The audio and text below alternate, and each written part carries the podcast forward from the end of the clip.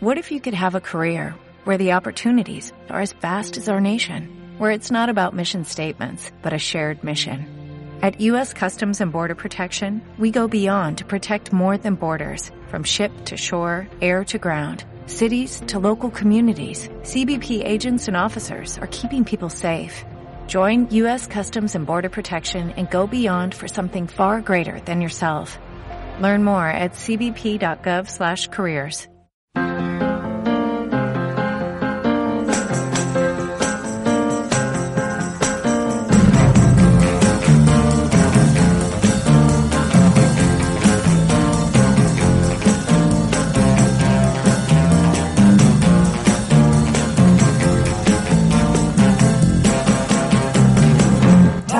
Alba Alonso, protagonista de Black Bear en el Teatro Lara y además nos acompaña el director de Neva, Jorge Sánchez, que está en el umbral de primavera. En la bisagra, esta semana, Miriam Vázquez y sus textos para deleitarse.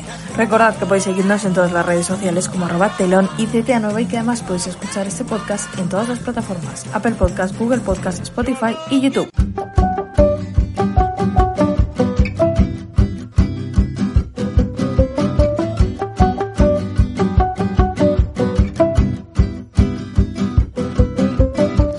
Se ha convertido ya en un clásico contemporáneo, Blackbird. Está en el Teatro Lara y para hablarnos de ella ha venido su protagonista, Alba Alonso. Bienvenida a Telón y Cuenta Nueva y gracias por estar hoy con nosotros. Gracias a, mí, a vosotros, a, mí, a vosotros por convocarme siempre.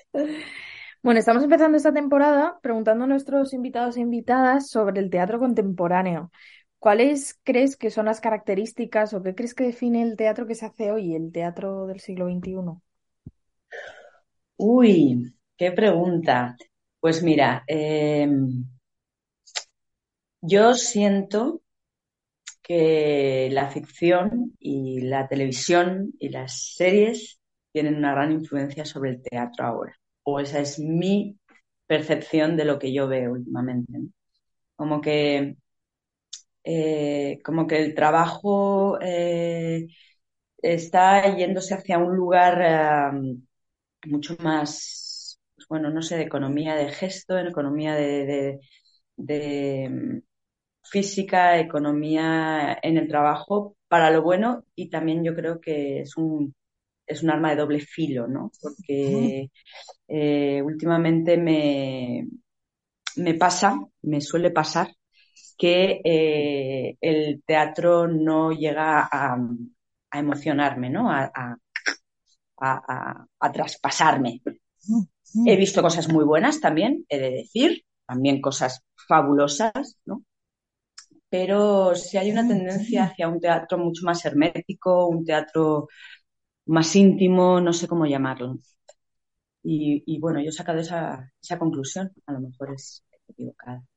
Bueno, un teatro que, que, emociona desde luego que es Blackbird porque es una función en la que lo pasas bien pasándolo muy mal. Eh, esto ahora, ahora lo vamos a desarrollar. Blackbird, la verdad es que es, una función muy especial, muy difícil de, decir, muy difícil de hablar de ella, es muy compleja, pero bueno, vamos a intentar desgranar algo, ¿no?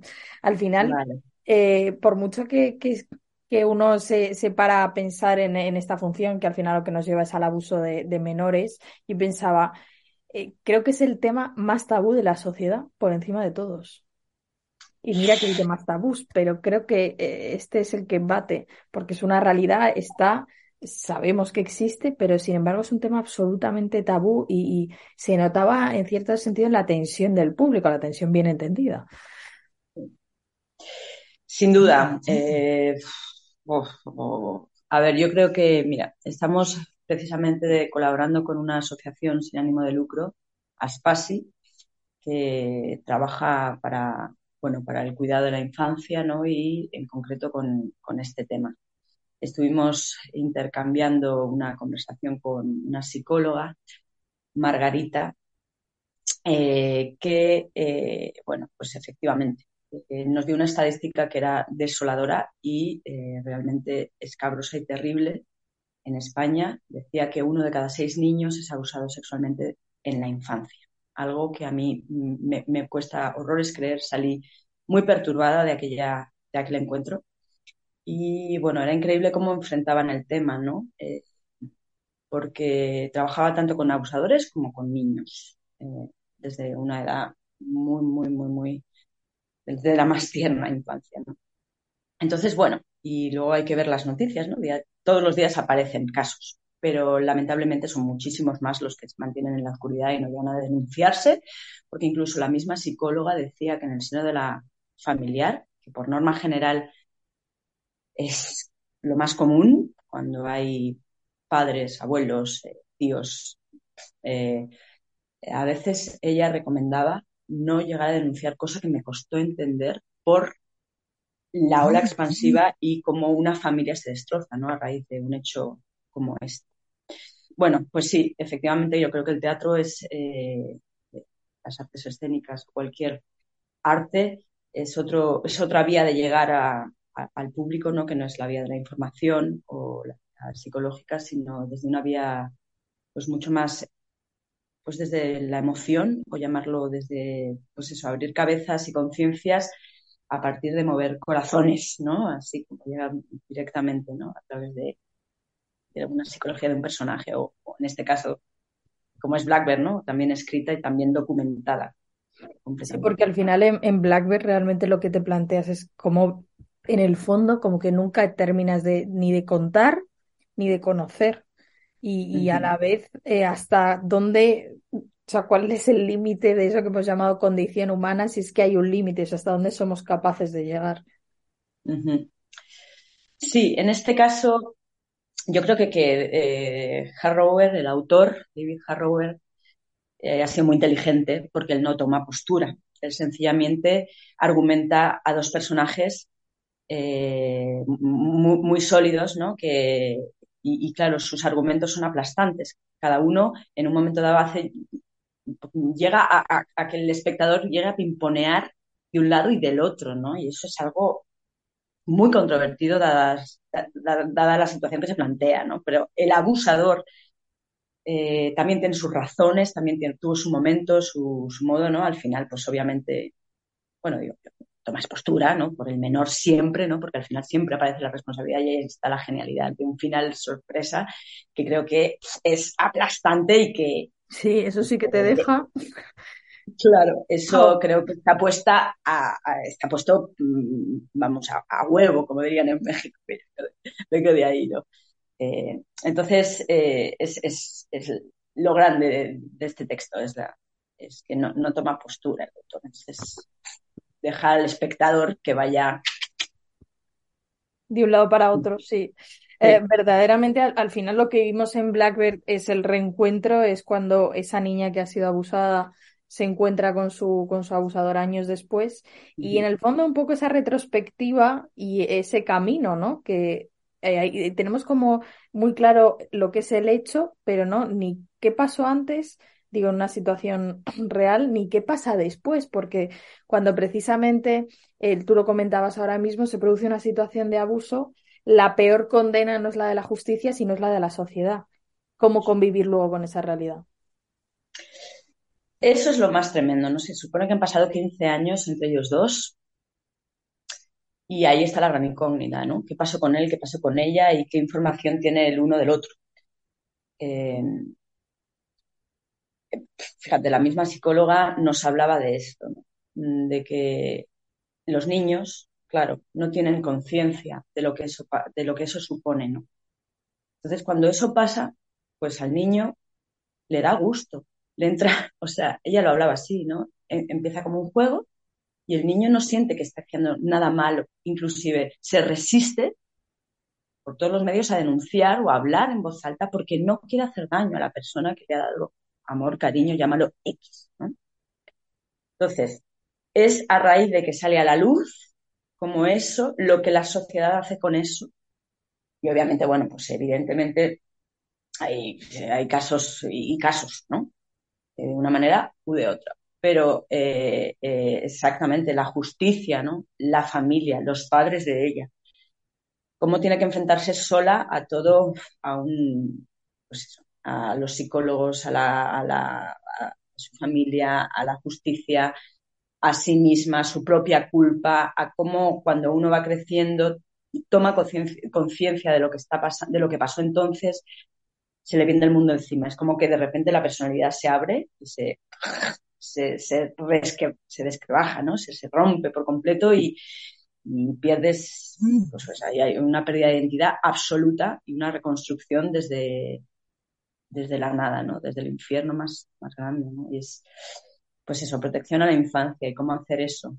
Yo no soy madre, pero es complicado. Es, muy difícil. Eh, de hecho, eh, lo decías ahora mismo, creo que el gran tema de, de la función, aparte de, evidentemente el, tema del abuso, creo que lo que lo que lleva detrás es la identidad, ¿no? quién soy, quién soy después de haber vivido un hecho traumático y, y, ese es verdaderamente el gran tema, ¿no? Y qué, qué sentido tiene todo lo que he vivido, qué sentido tiene lo que ha pasado, porque yo y no cualquier otra niña. Exacto. Sí, ella en la infancia, pues eso lo cuenta, eso es el... Eh, por eso mi personaje va de, un lado a otro, ¿no? De repente pasa del amor, un amor, pues evidentemente guarda algo de síndrome de Estocolmo, ¿no? Obsesivo, evidentemente nada, nada sano, eh, pero vive obsesionada con lo que para ella fue esa historia y luego en lo que, cómo se dio la vuelta y lo que y la oscuridad que tenía todo aquello, ¿no? Entonces eso le, le rompe la cabeza, no, no, no, no es capaz de, de, asumirlo ni de resolverlo y por eso también necesita encontrarse con él, ¿no? Esa es yo creo que el, la pulsión que la lleva a, a, ese encuentro. Eh, bueno, es así. Es interesante porque Blackbird supongo que a nivel actoral es complejísima por el, por el equilibrio que hay que hacer y por la cantidad de emociones contenidas que tiene la función, que todo el rato hay, hay una tensión latente, pero que no termina de estallar, que tú todo el rato como que quieres ver que eso se parta en algún momento, pero hay que mantener toda esa tensión, y además desde el minuto cero. Sí.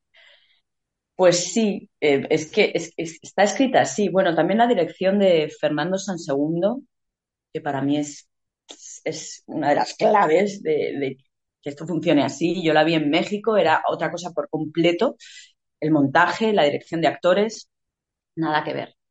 Y Fernando lo ha llevado a un lugar completamente animal, completamente distinto, a, mm, que, y bueno, como buen actor y buen psicólogo de, conoce muy bien la, eh, cómo entrar en un personaje sin buscar resultados, ¿no? Él nos, nos dio mucha libertad antes de empezar a montar, viendo por dónde respirábamos Juanma y yo, y ya a partir de eso, y por encima de todo, no nos dejó ni un minuto, eh, sobre todo en la escucha del otro, eh, estar en acción, en la acción interior y en la acción exterior. Por eso también eh, hay ese movimiento en el escenario, en ese espacio tan pequeño, tan claustrofóbico, que, que, no para. Hay una coreografía y nuestros cuerpos pues, pues, pues están todo el rato en una, en una tensión y en un baile que, por lo que estoy viendo pues llega claramente al espectador, ¿no? Y, y, es eso, es un, es, es un partido ahí de tenis muy, muy reñido. Y también hay algo muy interesante, decías, en ese espacio claustrofóbico, que es eh, la escenografía, ¿no? Eh, ver toda, todo ese desorden, esa basura, ese caos. Que al final es un poco esa, esas, esas mentes, ¿no? Esas cabezas, esa sensación de, de que nada tiene sentido, de que todo es caótico, pero a lo mejor está ahí por algo, de intentar como ordenar lo que hay y a la vez ser incapaz de ordenar nada. Sí. Sí, total. Eso, o sea, ya es una, es una premisa de Harrower, ¿no? Dice que el espacio es un espacio lleno de basura. Y mi personaje, nada más llegarlo, primero lo ve eh, y hace mención a ello en varias ocasiones, pero hay una frase clave que es, hay gente que solo espera que otra gente limpie lo que ellos tiran.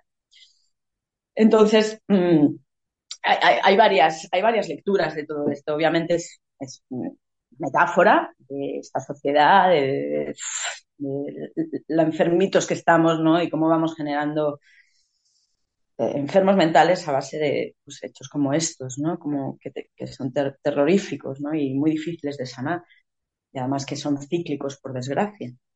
Pero eh, también es esta cosa tan básica de yo cojo, utilizo a alguien, ¿no? Eh, hago eso, lo, me, lo, como, hago lo que sea, lo tiro y me desentiendo ¿no? Es el tema de la irresponsabilidad y ahí te quedas y ni siquiera soy consciente, ahí se queda una basura y a lo mejor Y al, llego dentro de 15 años y sigues hecho una basura ahí tirado en el suelo, ¿no?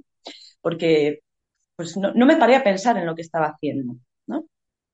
Ni en el otro, en un momento, ¿no? Y así eso se traslada a tantas cosas, ¿no? A, a nuestro día a día, en cualquier cosa, en las más pequeñas. De hecho, en un Tirar momento...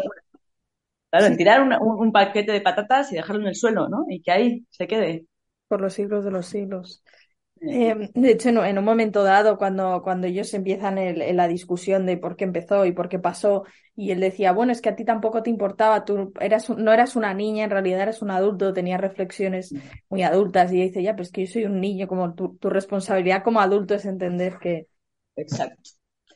Eso es lo más importante. Y esa es una parte que todo el mundo se queda con ella, porque de repente el auto, o sea, está tan bien metido y él, pues, él, él es un manipulador y, y a día de hoy sigue siéndolo, ¿no? Y consigue manipular al público y hacer creer que en un momento dado es que, claro, la niña tenía intenciones, ¿no? Como decía el juez, sospechosamente adultas, ¿no?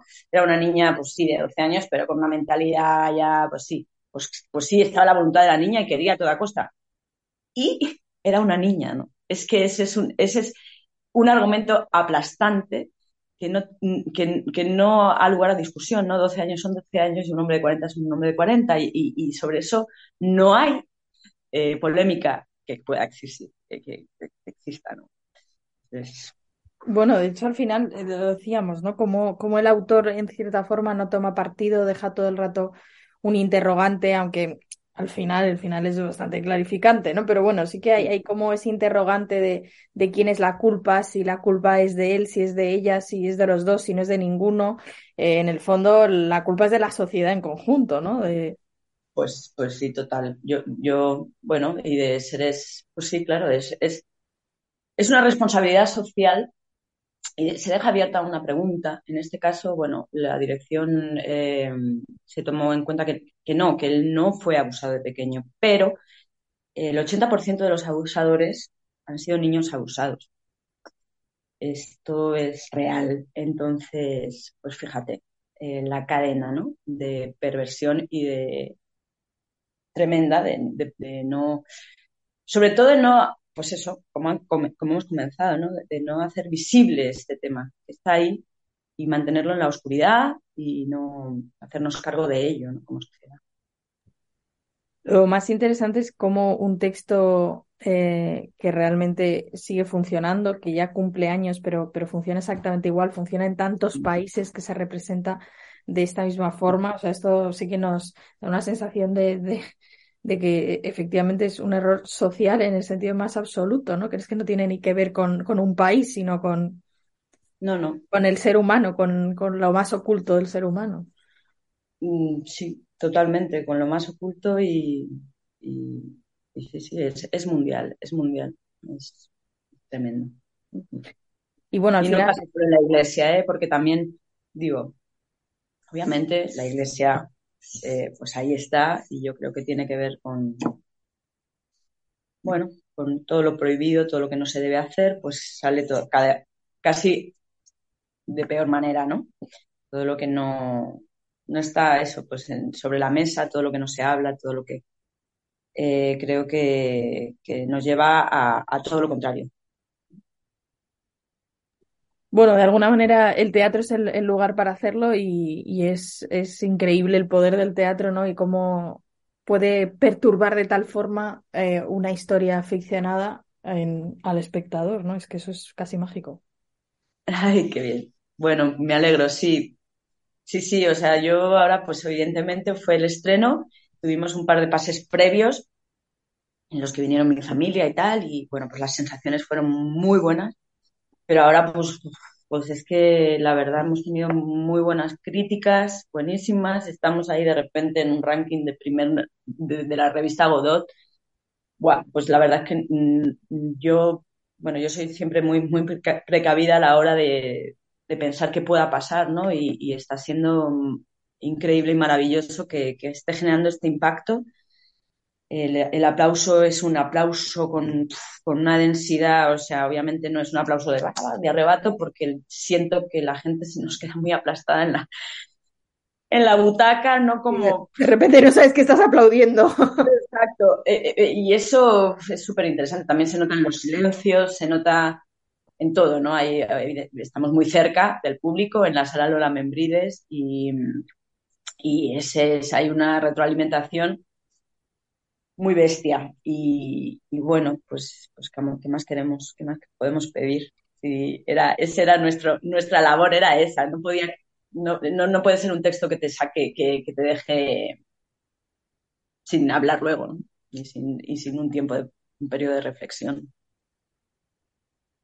Bueno, antes de despedirnos, Salva, esta sección se llama Sin café como excusa y a todos nuestros invitados e invitadas les proponemos que imaginen por un momento una persona que no tiene por qué estar viva o un personaje que puede ser de ficción con el que si pudieras te tomarías un café sin dudarlo. ¿Cuál sería el tuyo? Wow, pues fíjate, ahora de repente me llegó, yo, yo no soy nada mitómana, pero me quedaría de repente con Charles Chaplin, me encantaría tomarme un café. Bueno, yo creo que aunque no seas mitómano, con Chaplin siempre. Sí, me ha venido así como, ¡pua! Pero así, ¡pum! Y, siempre es una pregunta que digo, ¡ay, ay, ay, ay! ¿A quién elijo? Hay tanta gente, pero me ha venido así de forma instintiva. Alba Alonso, eh, una coprotagonista de Blackbird que está ahora en el Teatro Lara, en la sala Lola Membrives, como bien decías. Gracias por haberte acercado a, Telón, gracias por habernos acercado a esta obra y enhorabuena por, por esta pedazo de interpretación.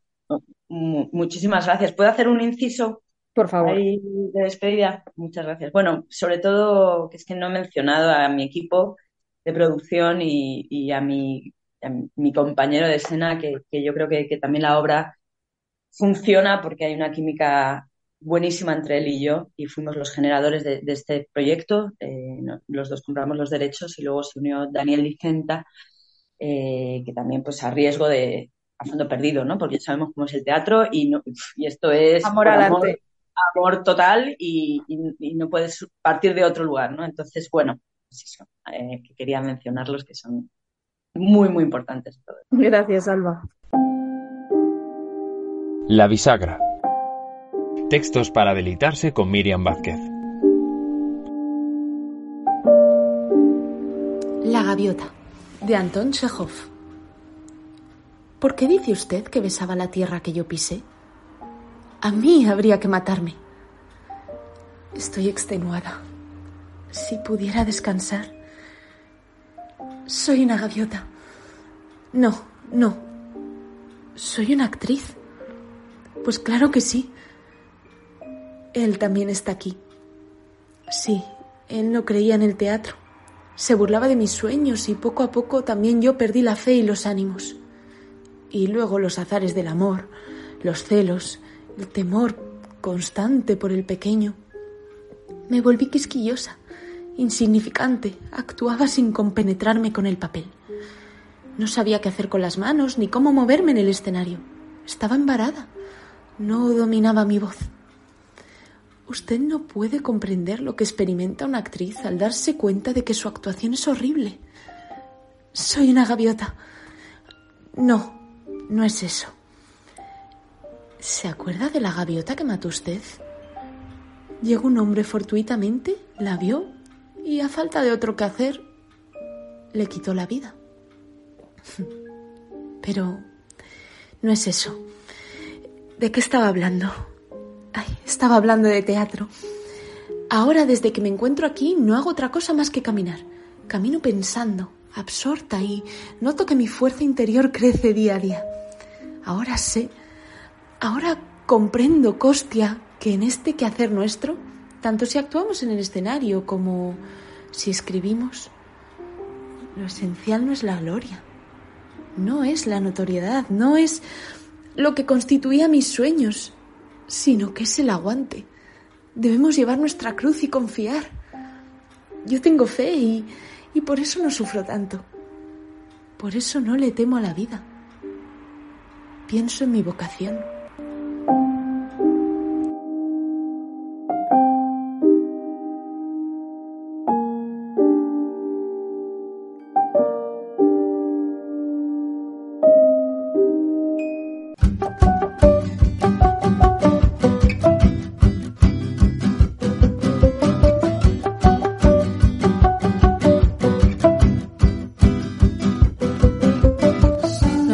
Invitado de hoy a Sin Café como excusa ha dejado más claro que su pasión es el teatro y sobre ello reflexiona en su última propuesta, Neva, que forma parte del ciclo de teatro argentino del umbral de primavera. Jorge Sánchez, bienvenido a Telón y Cuenta Nueva y gracias por estar hoy con nosotros. Hola, muchas gracias por, por invitarme a, conversar.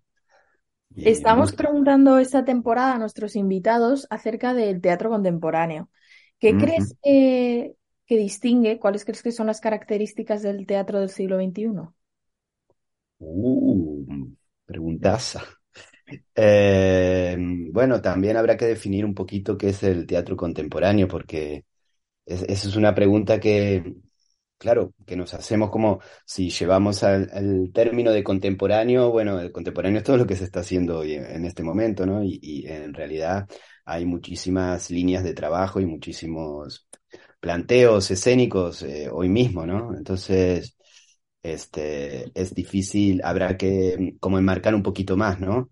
Porque yo creo que, quizás la pregunta también se refiere a, esos nuevos lenguajes o en dónde se está investigando o explorando para, ¿no? para hacer un cambio o de alguna manera cuestionar los, los, las, líneas, los las líneas de escénicas que se están manejando de manera más ortodoxa, ¿no? Sospecho que, ahí está eh, un aspecto del teatro contemporáneo que, que, por lo menos a mí me interesa y, que, y con el que estamos intentando hacer este teatro, ¿no? Eh, pero también este aspecto es, muy amplio, porque desde qué punto de vista podemos eh, replantear la teatralidad o investigar una teatralidad que esté acorde a los nuevos registros o a las nuevas modos de vida o a los, a los nuevos yo qué sé, a, las nuevas, a las nuevas maneras de, de relacionarnos, ¿no? Entonces, este, creo que, que, que es muy amplio y, y, y, lo que podría contestarte más concretamente sería que a, a, mí a qué aspecto de esos me interesa o desde qué punto de vista yo intento hacer un teatro que dialogue con la contemporaneidad, ¿no? Eh, en, en, en, ese... Sí. Perdona, justo que de hecho Neva en realidad, eh, que es la, función por la que hoy estás aquí, de la que hablamos, en realidad tiene mucho que ver con esto, ¿no? Porque justo hablamos, es casi un manual de, del teatro.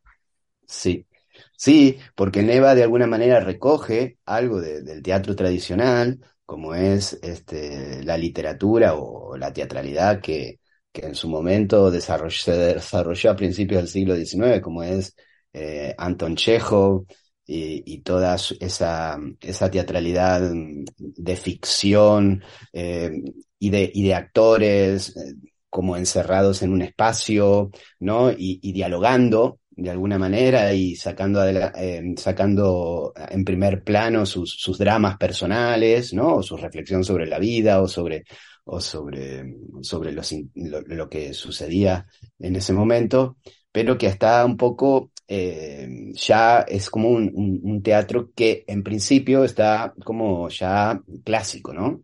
Y, y, con Neva lo que se hace es tomar ese, ese texto para poder replantear algunas, algunas líneas, sobre todo que tienen que ver con la interpretación y con la dramaturgia, ¿no?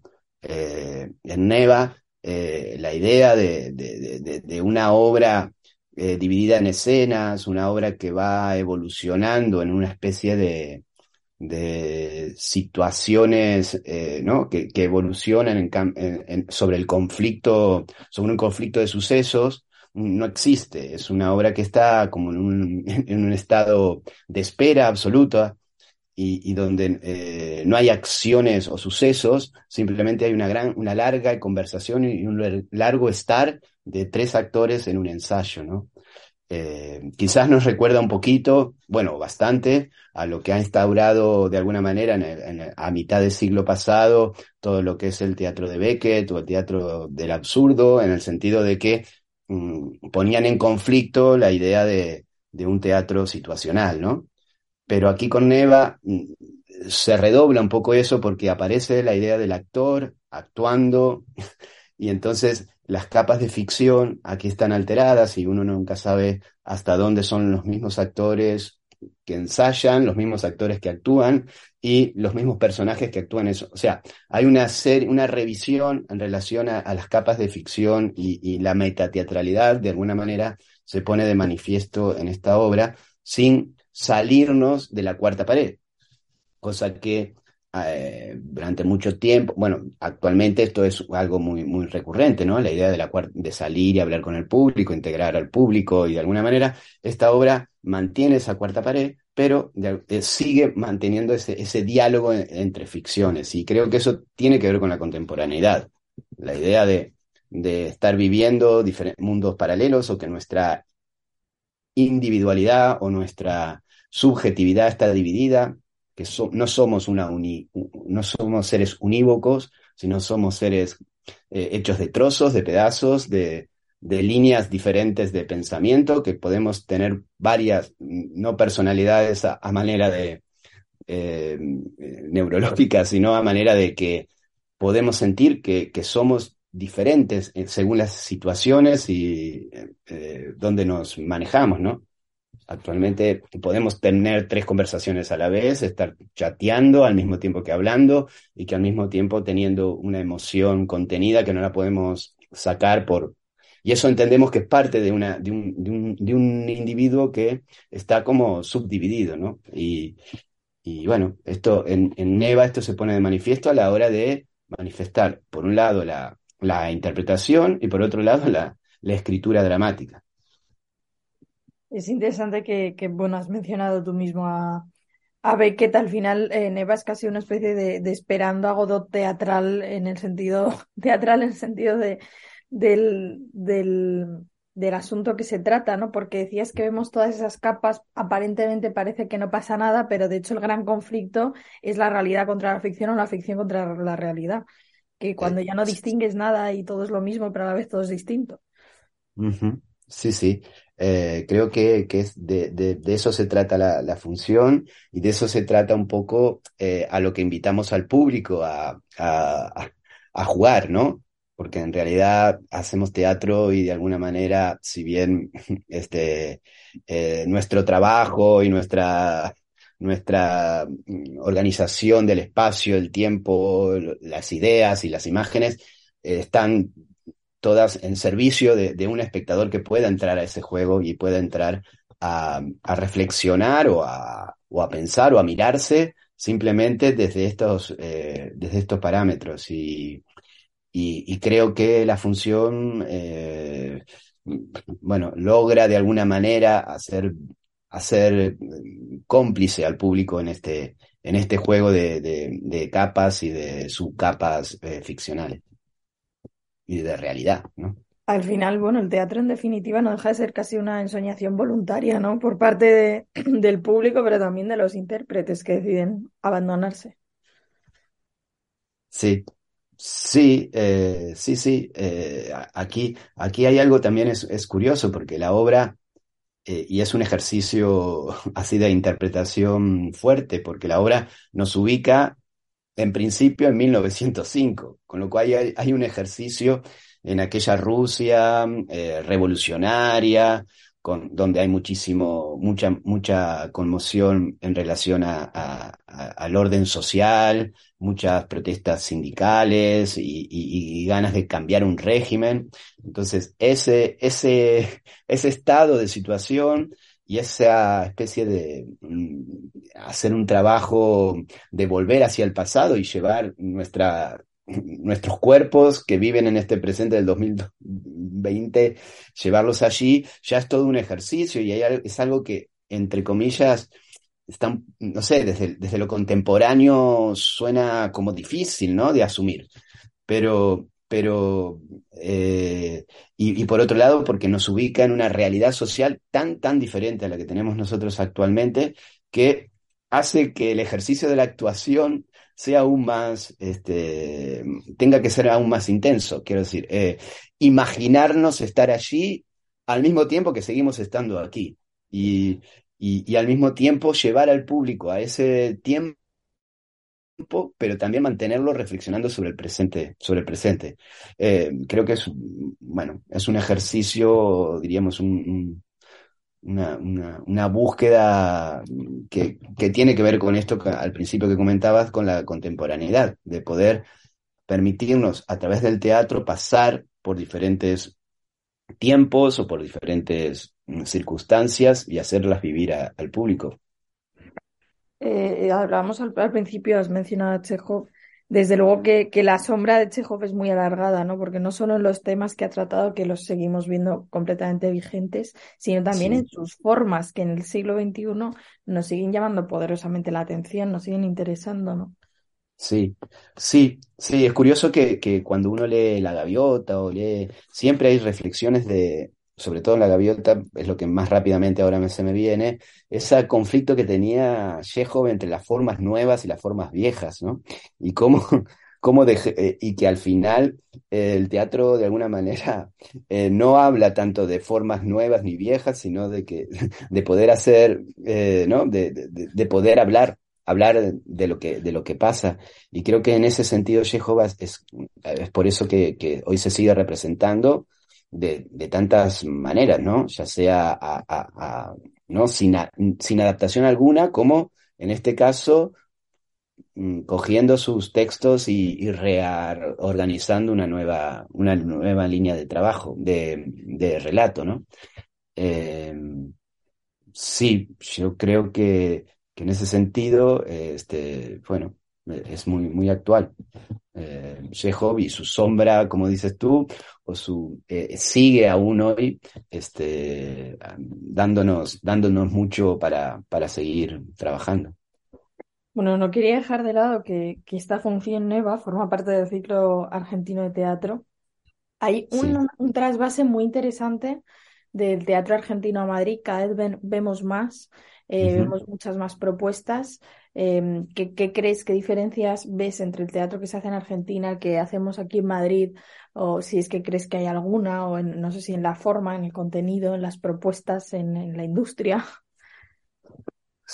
Bueno, eh, son varias, varias, varios aspectos. O sea, primero de todo, que yo hace 20 años que estoy aquí en, en Madrid, entonces ya se me hace difícil poder traeros aquí este, cuál es la realidad y cómo se está trabajando en Buenos Aires eh, 100, 100%. Yo puedo hablar de, de cierta dinámica que reconozco y que me reconozco trasladando aquí, pero que, que bueno, mm, tendríamos Tendría que hacerme una temporadita nueva en Buenos Aires, un par de, para poder saber bien exactamente y poder hablar con cierta certeza de lo que te puedo contar ahora. Pero, pero allí quizás lo que, lo que, y lo que a mí más me, me, me, me impactó en el cambio fue que, que allí eh, los roles de interpretación, de actuación y de dramaturgia están muy difuminados y, y, se trabaja mucho de una manera muy integral, ¿no? Eh, eh, el trabajo de creación grupal, entre comillas, es algo como que se da muy, muy, o por lo menos en mi, en mi época donde yo me formé, esto se daba de una manera muy natural, ¿no? Hacer que actores terminaran escribiendo y, escritores este, actuando y directores. Bueno, era, y eso generó, genera una, una dinámica escénica en donde todos entendemos algo más allá de, de nuestros roles. Eh, esto yo creo que esto ha ido evolucionando aquí y que hoy mismo ya se pueden ver muchísimas propuestas en donde esto está realmente integrado, aunque se sigue respetando bastante la idea del rol, ¿no? El que escribe, escribe, eh, pero el que actúa, actúa, pero nos, eh, eso es lo que más a nivel de, de manera de trabajar, ¿no? Eh, hay, eso, es por un lado. Luego la, la, la, industria, lo que es los modos de producción también afectan muchísimo, ¿no? Quizás allí eh, la manera de comenzar los proyectos no están tantos vinculados, sobre todo lo que hablamos en, en, términos de teatro, teatro de, de, de, auto, de autogestión o teatro, bueno, de, de, autor, digamos, entre comillas, en esta, de, ¿no? o de creación de, de compañía, ¿no? nos vinculamos más con el deseo y con las ganas de, hacer algunos temas y trabajar sobre unos temas y luego vemos la manera de, de efectivizarlos o comercializarlos o llevarlos adelante y, financiarlos, ¿no? Aquí quizás mmm, todo esto debe tener como mucha más previsión, mucha más eh, organización, porque claro, este, los modos también de, de exhibición son, son diferentes y, y entonces eso hace que, yo qué sé, eh, muchas veces tengamos que que, que esperar, ¿no? Toda una, una estructura para poder avanzar en, lo, en, la, en la creación. Mm, eso, eso también genera eso, mm, los tiempos de producción.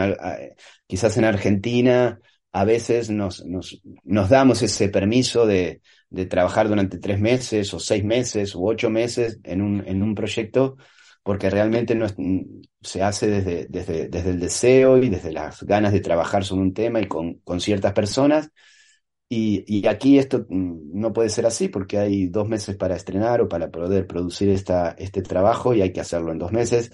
Y entonces eso sí afecta a veces el tipo de resultado. Eso no quita que, que uno u otro sea, tenga luego al final mejor o peor factura. O sea, no, no quita, pero son, generan modos de, de trabajar diferentes.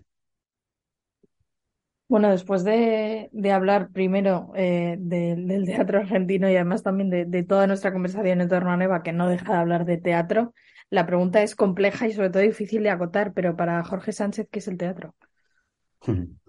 Bueno, el, teatro es la casa, o sea, o el, es, es el, eh, el, el, no sé, el, lugar donde, donde, donde yo más me encuentro, digamos, donde yo de alguna manera me siento más, más libre y, donde siento que, puedo, no sé, ofrecer algo eh, para, o sea, donde, donde yo puedo hablarme y hablar, digamos, este, no sé, el teatro, uno cuando agarra el teatro y, lo, lo, abraza con pasión, eh, yo creo que es, que es eso, ¿no? Eh,